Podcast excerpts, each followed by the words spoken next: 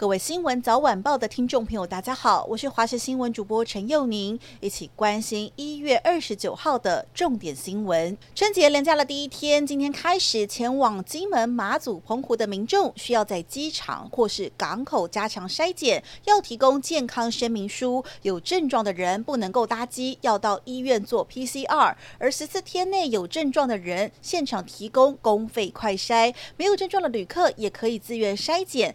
民航局建议民众必须要提早一个小时到机场办手续。如果过去十四天有症状，必须要一个半小时前就要到现场进行快筛。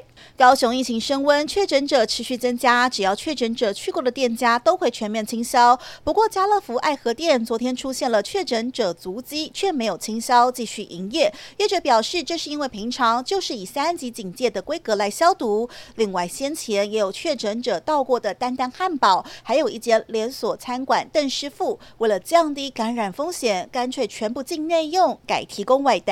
国民党前立委严宽恒家族在沙鹿龙井的豪宅大庄园被踢爆是违建侵占国有地之后，市府都发局发出了违建认定书，要求他们自行拆除。面对多方的压力以及家人生活受到影响，根据了解，严家已经将他们的所有权土地地上物卖出，而且是以低于市价一半的四千五百。万卖给一间在西岐的设计公司。面对中国不断对台湾施压，还是有人力挺台湾。澳洲驻台办事处代表陆贞怡就在春节前特别用台语来录影片，说希望可以深化台澳交流。而另外，NBA 球星坎特在接受美国媒体专访时也提到，很想来拜访台湾，认识勇敢的台湾人民，甚至直接称总统蔡英文是英雄。由综艺节目筹划的冠军演唱会，昨天晚间在小巨蛋登场，吸引了近万名的粉丝。演唱会中邀请到了嘻哈歌手瘦子来担任嘉宾，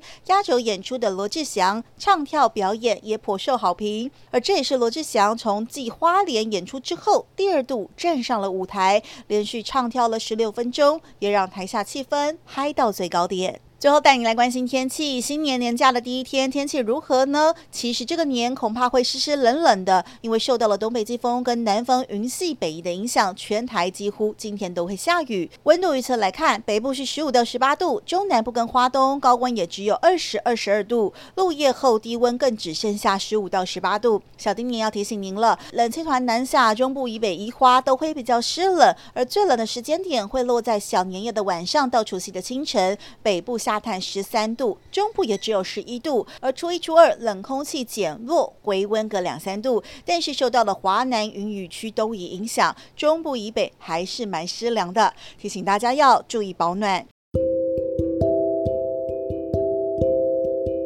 以上就是这一节新闻内容，非常感谢您的收听，我们明天再会。